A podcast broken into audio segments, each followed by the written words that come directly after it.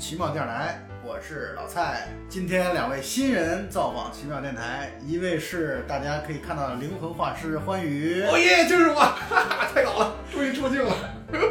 还有一位陈大妞，欢迎陈大妞。 Hello Hello，我们今天刚刚我们三个人一起看完了《异形契约》这个电影，别哎的不行了，对，很赶想紧找一个小房间对发泄一下。很想和大家来聊一聊《异形契约》这个电影。你们觉得怎么样？要打几分？如果让你们打分的话，你们打几分？满分是多少？哎，我就这样问你，我就问你好看不好看，没有中间想，好看啊！好看，我觉得好看。我也觉得好看，那咱那咱就但是节目就结束了啊。 但是那总得说说说说你觉得好看在哪儿啊？就是哪儿都好看啊！不是最最最最好看的地方是看不懂啊，我觉得最好的最好看的地方都被剪掉了。才不是呢，那些地方才不好看呢。对，但是你异形，你不就为了看那些就是穿插而过那种那些镜是头吗？啊，不是啊，但这个片儿确实它的豆瓣的打分儿其实不高的啊，嗯这个片儿呃打分不挺奇高怪的，的嗯打分不高的。我个人的在看的过程当中，我自己的一个想法就是，我觉得可能就是因为它看起来不像一个怪兽片儿，不像一个那种就是呃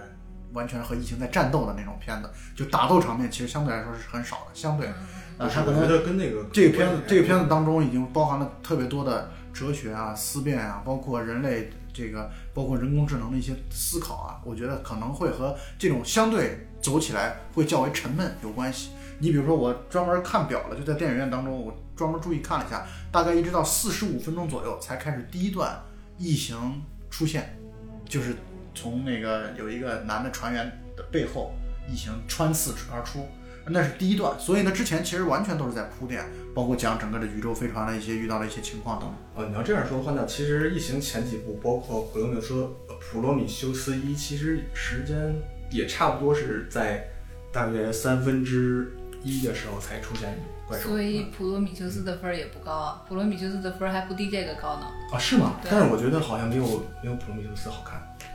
啊，普罗米修斯是七点一一，这个契约七点五。哦，是吗？嗯我倒是觉得二好像没有一对对对，我也觉场得面是宏大，好像对对对，就是那种一开始的那种视觉上的也没有那冲种击深邃感。对，那可能是因为就是真正呃，在普罗米修斯，也就相当于《异形前传一》的这个当中啊，他真正正树立了一个或者建立了一个非常庞大的一种世界观，所以可能我是我是觉得，至少我看的时候，我是有一种被震撼到的感觉。对啊，这个呢有吗？这个可能因为它已经延续了普罗米修斯的那种状态，所以在震撼感这方面好像没有特别的强烈。我觉得这个电影我最看不懂的就是普 普罗米修斯一开始那个人喝水是什么梗，就是。一开始就是在，因为它这个是普罗米修斯的一个延续嘛，然后就是说，因为那个电影我有很多东西没有看懂啊，所以这个也没有看看懂，而且那个我还有很多忘了。虽然我后来又重重新看了一遍，但是还还是忘了很多，就是因为就是太复杂了，记不住。但是其实从网上的评论来看，这个片子就相当于《契约》这个片子，它其实相当于是对于普罗米修斯当中很多的谜做了一些解科释。普，啊所以做了一些就解是释。所以我觉得它这些东西内容设计的太多了，就是让它就是太实际了，就是让它感觉上没有《普罗米修斯一》里边那种，呃，朦朦胧胧的感觉好。所以我们所说的欢愉才是真正的文艺青年，就 是用的这样的语言。那么对，就是看不懂就好。对，但是我其实《契约》这个片子已经在对普罗米修斯当中很多点在做解释了。那么至少我们看到的网上的一些评论，并且我还觉得比较信服的，嗯就是呃，首先我们应该都知道，那个就是喝了所谓的黑水或者嗯喝了这个一种某种饮料、嗯功能性饮料的这样的一个这个那个人啊，他其实就是相当于在电电影当中、片子当中所探讨的人类的制造者或者人类的创造者，就是我们把它起的名字叫工程师嘛。创造者他可能就是想要真正在对于人类的创造，就是相当于通过这样的一种情况来去创造。只不过我们确实没有办法解释他为什么要通过牺牲自己来去做创造嗯，我觉得他这种行为，创造人类这种行为，应该在他那个种族里边应该是一种禁忌，啊、有可能是吧？我觉得有可能是这样所以他才就是那个镜头里面，就是他披了一个斗篷，然后就是自己好像是只躲出来的样子，然后他看着远处那个他们那个飞船飞走了，嗯然后这时候他才把那个斗篷脱掉以后，把那个黑水喝下去，然后然后他嗯死了。对，然后他喝之前很庄重，我觉得这事儿对于他来说应该是一个非常重要的事儿。可是我觉得他们那些人长得都是嗯一个样啊，就是你怎 么看出来他那个庄重？对，你看韩国人长得也都是一个样，对啊，啊，他都长得一个样啊，就是我就不知道他他当时的内心是一种庄重啊，还是恐惧啊，还是说意外啊，反正就是那他创造人类为什么要用牺牲自己来完成呢？或者说他那样真的就是创造人类了？但是如果从他是逻辑的角度创造人类，了从吗逻辑的角度来说，我觉得刚才欢愉的那个解释应该是相对来说比较贴近逻辑的，就是可能这是一个禁忌的事情，就是他没法儿正大光明的来做这事儿，嗯他也没法儿呃，可能也可能啊，就是他的族人会禁止嗯用这样的方式来去创造人类，因为这种方式可能就代表了不得不代表了一种自我自我毁灭。那他那他比如说弄掉一条腿，嗯，或者弄掉一条胳膊就不能创造，他的胳膊和腿里也都有 DNA 啊，那为什么一定要牺牲自己呢？也许不纯粹吧，啊，也许这个是不纯粹的。 那你觉得砍掉一个胳膊那样电影还好看吗？人导演就这么说的。这里面各种弄弄弄掉胳膊、弄掉腿什么的你，知道，但是他又不是为了创造人类，而且我是觉得这样的方式其实也可以展现出来，它就是一种一种传牺承，牲对，牺对，牲就是传牺牲承啊。。我觉得更多的是牺牲。然后普罗米修斯创造人类以后，他不就是也是为了人类牺牲自己？这就是为什么这个片子第一部片子名字叫叫《普罗米修斯》的其中的原因。嗯就是说他创造了人类。对，相当于一个自我牺牲所带来的一种人类的这种延续吧，生命的延续。哦，然后你看契约里面最后那个 David，他其实也是做出了很大牺牲，包括就这能剧透吗？可 以啊，可以哈，就是又又断手，然后又划脸啊。他啊，他做出什么牺牲了？他为了把自己装扮成那个 Water 嘛，所以就是哦把手子把手砍掉，那肯定是。哦，不过他他可能也觉不出来疼啊。对，他还得换衣 服呢。这男人观众的问题相当的细这致。速度好快啊！你看认真好不好？对啊，因为因为从他就是从那个山洞里面后来跑出来去追飞船的时候，我觉得在在那块儿的时候，大家可能都会想，就是肯定是那个 David 出来了，不是 Water。因为从戏剧的角度来说，本身造成这样的一种所谓的，因为所有的戏剧当中，只要涉及到双胞胎的这对对种对情况，对对只要涉及到两个演员，呃，一个演员来演分饰两角的时候，嗯这就是戏剧的，就是深藏的地方嘛。所以呢，这恐怕对于很多观众来说，他就会觉得这就是本身是一种戏剧点所在嘛。是的，现在观众越来越聪明了，都能猜到这个后面会接什么戏，只是看这个炸弹什么时候爆而已。所以最后出来的还是 David，不是 Water 是吗？我觉得最后的结尾就是 David，因为 David 而且我也觉得就是 David 的这样才会使得整个的剧情可能更合理或者更爆炸一些吧。那为什么那个一个嗯高版本的那种生化人还打不过一个低版本的呀？因为我不觉得他就真的是低版本的。就是啊起码是、不是低版本的吧？就起码是就是上一代产品吧，对，初但级是产品。但是其实他是自我，他可能是自我觉醒在里边儿起到很大的作用吧。嗯，我觉得第一代产品可能更像人，然后人他就会有这种尔虞我诈，会有这种阴暗面。所以你看他最后杀死沃特是假装在说那个安慰他的话，实际上最后在手里边拿握着一把刀，嗯应该是这种。然后我觉得《疫情》这整个一个系列都是在都是在讲人性恶的东西。为什么呢？或者人性的善和，，对，其实就是一个探讨人性，而且带有哲学思辨的意味的一个电影吧。我觉得其实我我喜欢这个电影，恐怕是因为这样的一些深层次的原因，我就会觉得我不喜欢它，或者或者说我不我不只满足于看它的这些打斗啊，然后和异形之间的这样的战斗。当然，也可能是因为这个原因复杂了一些，就会使得观众流失掉了一部分吧。嗯，然后《异形》前传的前面那些那几部里面，然后忘了哪集了，然后有一句话我印象挺深的，就是说，呃，异形它绝对虽然虽然很丑陋，但是它绝对不会像人类这样为了自己的利益然后互相残杀。对然后好像在创造都异不是这形样的时候，好像它的这个很多习性就是，呃，参照一下像蚂蚁呀、蜜蜂这种，嗯就是单个的一个异形，实际上它是，就是你看到的只是异形的一部分，嗯嗯嗯。它其实是一个很庞大的一个一个群体。那我觉得还有一个问题，那异形想干嘛呀？异形本身应该从一开始就被创造出来的时候，它应该嗯没有一个、目的性吗？。对，就是异形本身在整个的故事当中，嗯不管是一二三四，还是嗯现在我们所说的前传的一和二，那么都本身好像它没有太强的自我意识，啊，它更多的还是一种以怪兽的身份出现，或者以一种升级的或者是进化的另外一种就是说形式来出它得现。谁咬死谁我是觉得吧你是站在人类的角度来看，它是一个怪兽。但是如果你作为他自己来说，或者你站在生命的角度来看，它应该就是它应该是一个非常纯粹的，不能说纯洁，它应该是一个很纯粹的生物。它的唯一的目的就是生存下去。或者说他的造物主可能目的是这样的。是造物主造制造它的目的就是为了想要一个纯粹的生物版本，嗯就是会有这样的一种生命力的最顽强嘛。所以也就意味着，这不是异形想要怎样，而是异形的造物主想要怎样。地球上最完美的生物、最强大的生物不是蟑螂吗？ 我想给大家介绍一个，对呀、啊你看像蟑螂、老鼠这种生命力都非常强大。那异形如果跟他们这种生物结合以后呢？就是因为这样的电影就变，这样的电影就没意思了。对，群众演员也比较难 找。那哎如果你是单位形象，你你你如果设计一个异形的话，你觉得咱们不不不不从那个拍电影这个角度考哦考这你个就角设度考计一虑个啊，就是对小萌宠是 吗？眼睛大大的那种水汪汪的，谁看着谁都想亲近，然后最后实际上就是可以把人咬死。不是吧？我不用咬死人啊！哦你看，就像它长得就像猫一样就行了。然后大家看到它以后就放弃了自己的自由。所以这就充分说明，这就充分说这明种猫奴了我们三个是完全没有能力去做这样的造物主的，没有这样的没有这样的觉悟。我们完全没有这样的觉悟，我们只会希希望能够有宠物，让我们完全共同的去娱乐一下对差遣。你觉得是娱乐嘛？实际上是你被它控制住了，就像你玩喜欢玩手机啊，喜欢那个上网一样。但情况可完全不一样，你不会被它咬死， 这就是区别。但是你失去了自 我， 失去自我的生命还还有是意你义文吗？艺，你文艺，所以我们现在可以探讨一个话题，就是你们觉得人类到底是在进步的，还是在退步的，或者说其实止步不前？你们觉得从如果从进化的角度来出发，你们感觉？ 我觉得止步不前吧，我觉得人类没有什么进步，就是几千年什么之类的这些都没有我进觉步。得，如果从进化论的角度上，应该是止步的同时在缓慢的倒退。嗯，好吧，那所以，所以那关于的观点就是，对于人类的前景持持悲观的态度。我不是悲观的态度，嗯因为我说你是如果是站在进化论的这个角度，因为进化就是物竞天择，适者生存嘛。但是现在人类的这个情况已经不是适应环境了，人类是在改造环境，让环境来适应自己，所以他就没有必没有没有需求再再进步了。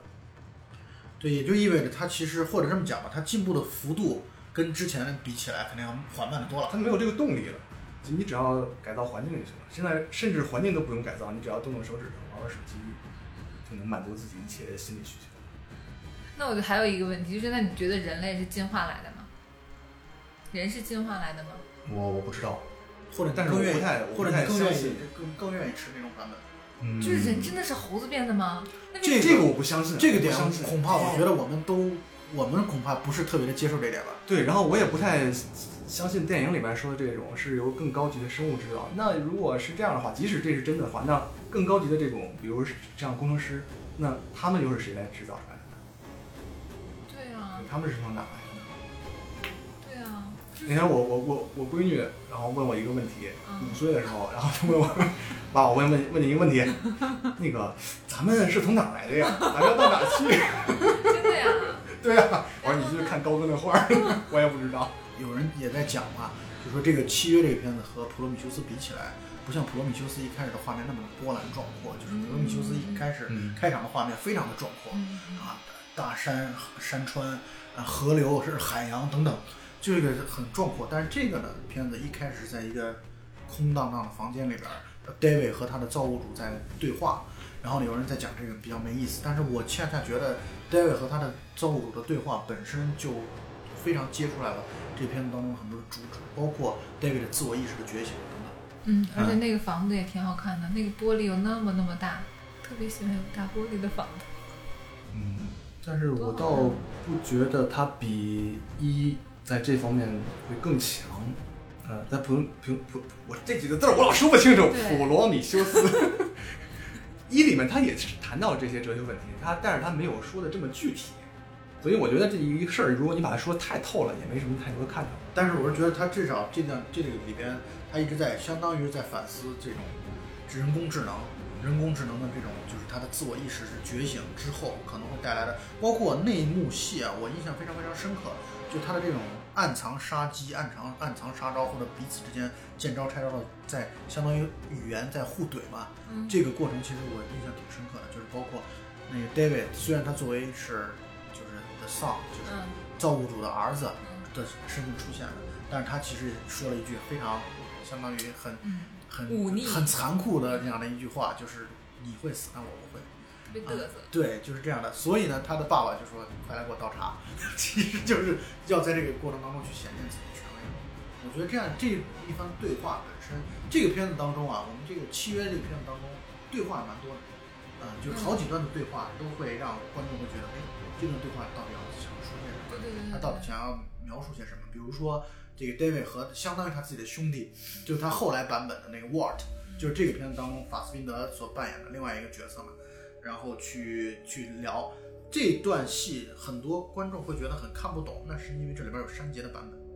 这里边删节的我版觉得本，加上那删节的版本，其实也看不懂啊。但是加上删节的版本之后，至少意图他是在努力地再去表达，这种意图表达就是 David 在争取他的这样相当于整个《全异形》这个片子当中唯二的两个仿生人，他想让他争取他们在同一个阵营，结果后来发现他争取失败了。对，因为删掉多长时间？没有，删掉时间并不多，但是这个这个画面就是从他们哇，嗯画面信息很大，一个一个两秒钟的画面就能有很很多信息。不是他把起这个码他删在掉之这后块儿他就删了，他亲了他一口吧，好像是。 对，就是 David 把 Walt 然后对相当于亲吻了一下。对，这个因为同性的原因，所以导致画面被删掉。但是我确实觉得删掉这个对于整个剧情，我个人认为还是有挺大的影响的。有影响吗？啊有必要非得亲一口才能表示他们俩的这种感觉吗？但但这是都聊都聊了那么多对了，呀但正啊然后因就这为演么员正因为嗯如此，我觉得正因为如此，他才需要一个东西来去做出他到底是在示好还是我只是做使诈的这样的一种区别。我认为这是一个标志性的。那我他是亲一口也可以使诈呀。但是我认为它是，它总得有一些形象的标志性的东西在嘛，我是这么觉得。嗯，反正如果就是在哲学问题上，我觉得罗米修斯系列还是要比普罗米修斯 还是要比异形这要高一点儿。所以如果打分的话，我可能会打的比异形那几部要高。呃，那这两部呢？这两部的话，我一可能会更好看一点，我觉得。哦，二可能有这种被那么好看的镜头被删了，嗯，可能会有很大遗憾，有点折扣。欢愉说的那么好看的镜头，可能指的是后边那些情色片段吧？没看着呀， 很明显的有些信信号都给到了，然后哎没了， 画面一转就变成呃满地是血了。对，所以就感觉到对对对啊，在好看多这那个部分的时候种比较穿遗长而憾。过破旧而书那种，就是很明显就被剪掉 了。其实咱咱们不就看这个吗？但这个片子确实也展现出来不同观众的这个喜好。你说陈大妞在过程当中，因为在看片子的时候一直坐在我旁边嘛，凡是出现他预警到的，可能会有这种穿穿长而出的这种镜头的时候，他立刻就就已经做好了完全的十足的准备。对，不过《春潮而出》那确实挺吓人的，我小时候看那个吓得我好，就是得我至少得缓了一个月。那我们讲老板不就是就是因为这样的一个原因对所导致的，对对对啊他其实一童年直阴对影这一类的这种所以我觉得这片儿特别适合讲没贾老板来看，因为这全剪了。呃，所以对我对觉啊得我觉得这事儿应该我们下次组织贾老板，我们一个一起组织一个陪贾老板观影的这样的一个活你看这动。种简单的关于贾把贾老板吓跑了以后，贾老板只好就是走到另外一条路上研究理论去。 所以我们这个这个片子，它其实我个人觉得啊，虽然叫虽然是异形系哎，列我还的，突然想到了，就是异形，其实它特别厉害的一点，就是它在七十年代的时候开创了一个，就是那种科幻恐怖的一个概念。对，因为在之前的这种就是太空旅行的这种片子里边儿，那些太空的环境都是特别好的，啊那种很很光明的呀，啊很亮丽的那种什么船舱啊，都是那种弧线的呀，然后有机器人给你服务啊。然后异形出来以后就不是那种感觉，就是啊完全的冰冷孤独，而且他那几部的时候，呃，前几部你你发现他很少有配乐，很少有那种效果气氛那种音乐，就是没有声音的，然后人在里面走，可是我就是还是不明白，就是他他创造出来异异形是要干什么呢？做游戏。对啊，就我是觉他得作为一个更好像高这级个的一个，古今中外总有这样的传说来探讨这个问题，女娲造人啊，嗯普，罗米修斯造人啊，换句话来说，那我们只不过是因为站在人类的角度，所以我们才会认为那造人是有价值的，造异形是没有价值的。我从刚才那个问没题有。没有没有，没有，我也没有觉得他造人是有价值啊的，对啊我也，想所以问是他一造样人的是，干什所以么？是一样的，就是我我觉得是因为你没有能力，嗯，等你有了能力以后，你可能就会往这个方向上想。对，所以我们之前提出过一个口号，叫做“创造还是迎合”，就是我们到底我们的生活到底是为了创造还是为了迎合？也就是意味着，如果你可能有了，就像刚才黄云说的，可能有了能力之后，你自然而然也会想要去创造一些物种也好，或者生命也好这样的情形吧。啊我觉得可能是从逻辑克上隆来技术有了以后，你就会想，嗯，克隆一个这个玩玩啊，克隆一个那个玩玩。计算机先进了以后，你就会想，嗯，做一个 Siri 啊，或者做一个什么。哦对，创这造很新这个创很造危新险，东西所以可能这嗯才是工程师想要把人类灭绝的一个原因。因为创造新东西确实恐怕是人到了一定阶段之后的一个必然。哦啊，你看就啊，这句话就是那个 David 电影里面 David 说的，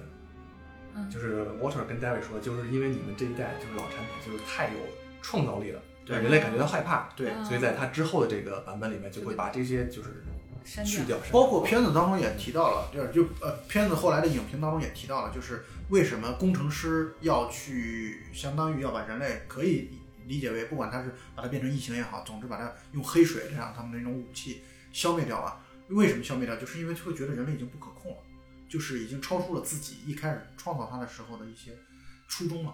啊，超出这样的范围了，但所是以他要把也它始终没有提到他创造的初衷是什么呀？那至少初衷就是至少是你可控吧。就咱们打比方说，人创造人工智能也是这样的。人创造人工智能一开始是希望人工智能通过自己的啊，给自己快速的服务计算，对为自己服务。嗯后来你突然就有一天，你发现人工智能竟然是像 David 这样的人工智能的时候，恐怕是应该是相当的恐慌的。哦比如终结者系列是，比如我们家的一个以前的一个 DVD 机，你在哦开机的时候，它都会显示一个 hello，就是 H E L L 哦 O。结果有一天那个就是那个电子牌嘛，有一个接触不良，那个 O 就没有显示，就写一个 hell。哇，好吓 人，好可怕！嗯这是你这么一说，那我家有一个微波炉也是，也不说牌子了，然后就是它会就是不定时的自己启动， 特别可怕。自己启动有什么可怕？我都不知道就什么时候就自己就转起来了啊，对啊，这这多很可 怕呀！啊，啊，就像灯有时候自己对呀、开自己在那跳舞，亮着灯自己在那跳舞，多吓人啊！！那你还不赶是快把那吗个微波炉给处理 掉？就处理了，反正后来那个可怕 DVD 就再也不敢用了。对，人从一开始创造人工智能，他自认为是能够控制住人工智能嗯的，但是呢，发展了之后，人工智能有了自我觉醒之后，也就当“自我觉醒”这个词真正提出来或者发生了之后，可能你就会觉得很可怕，你就会开始对它我就恐我就惧。想给它砸了，我就对想把那个微波炉给处理掉。打个比方呃那说，个意思啊就是之前的阿尔法狗它这样的他一们个事情，最伟其大的实棋其手实都很棋多出人了，其实很多，其实很多人在网上评论的时候已经开始觉得很恐怖了。嗯，会觉得像阿尔法狗不知道会发展到什么样的一个地步，因为会觉得比人类强太多了啊、但是呢，就是到目前为止，人工智能还没有上升到高级版，或者我们所知道的还没有上升到高级版本，可能有三个原因，就是它的三个阶段还没有完成。第一个就是人工智能它真正实现记忆思维，不是单纯只有记忆体，嗯，就它只它要能够主观记忆。比如说这个这个契约当中，它不是出现了这么一一个片段吗？嗯就是他说新生的这个人工智能机机器人，像仿生人，嗯嗯就是那个 Word，它是不会做梦的，啊，因为梦境就是记忆体的一种延续。嗯，啊，这就是后来的新的版本，相当于把它这样的一个记忆思维的能力给它去掉了，嗯抹杀掉了。第二个呢，就是即兴的行为，就是即兴的行为，就是你你你对比一如说些对嗯突然的行为啊反做出应，突然的反应，而不是说你是之之前已输入经的在指令嗯程序对已经输输入好了，而是有一些即兴的这样的一种反应，就是他可对以主动的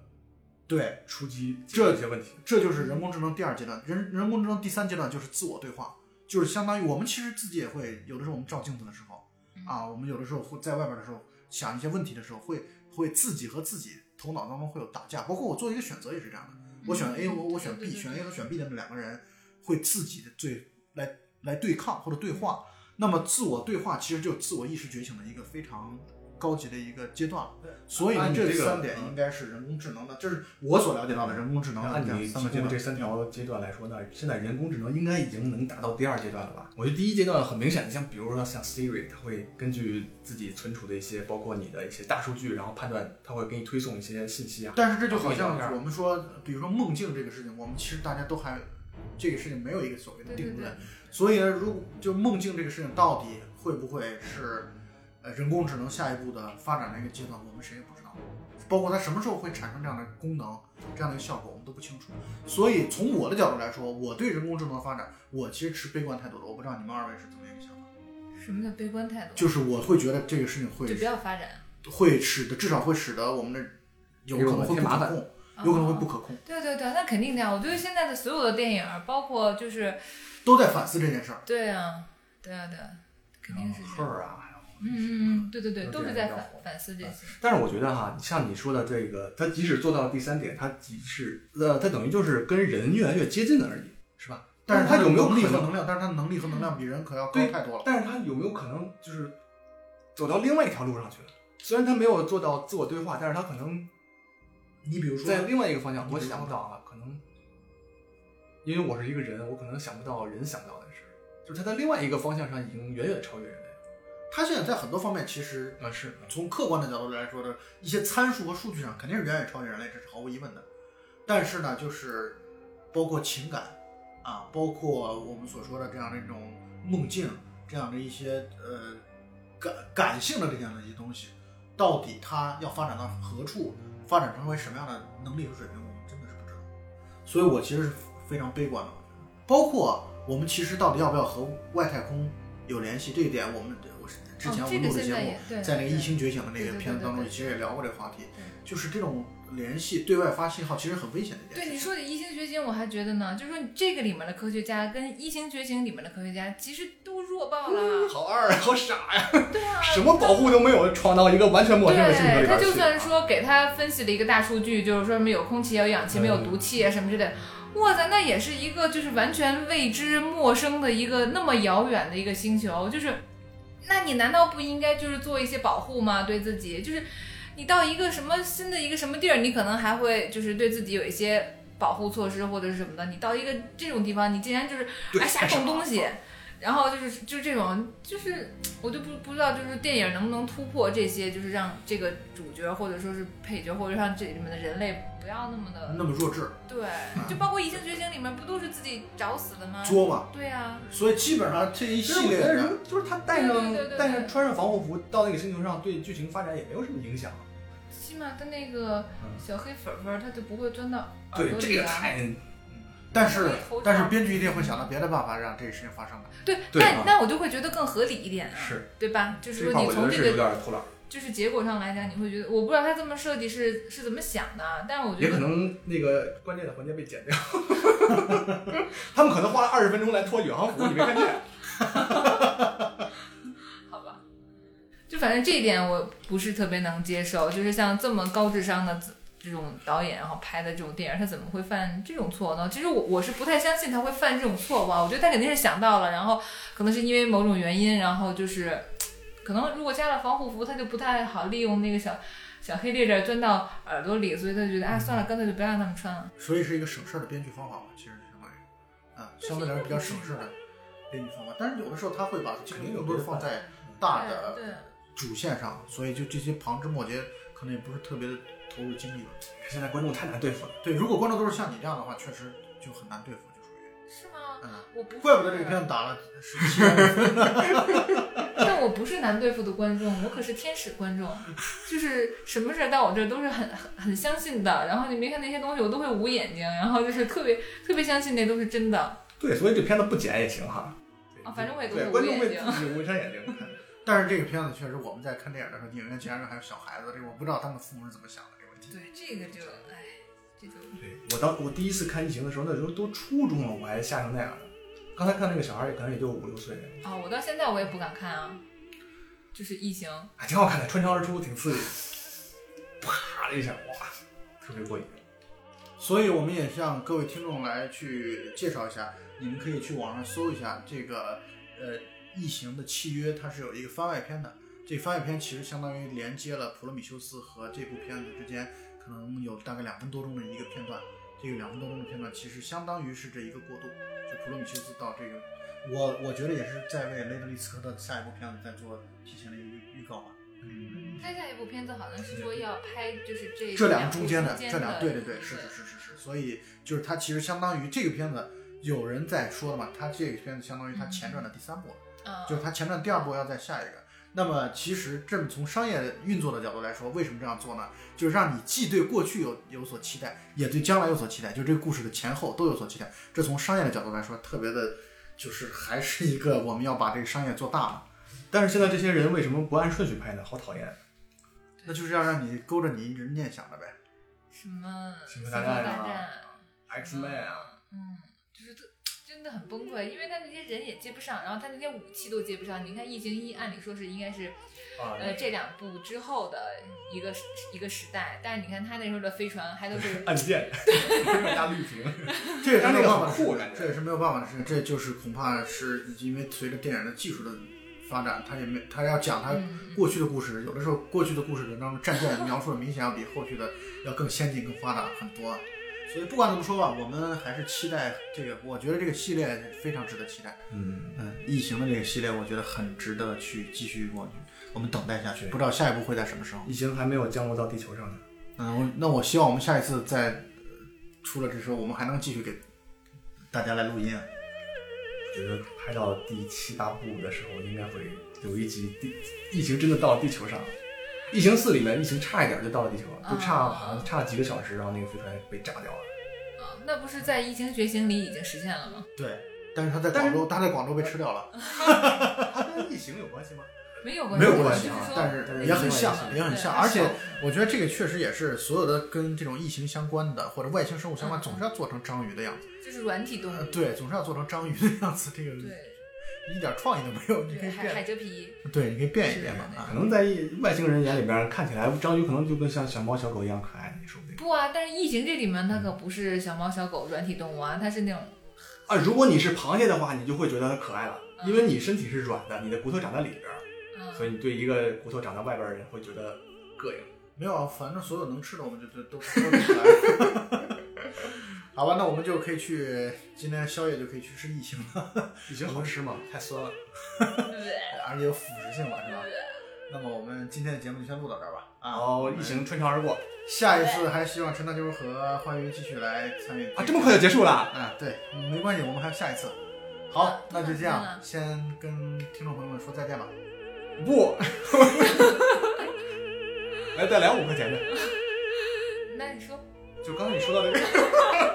好好，这期节目到此结束，好，再见了各位，好，再见，再见。好，再见。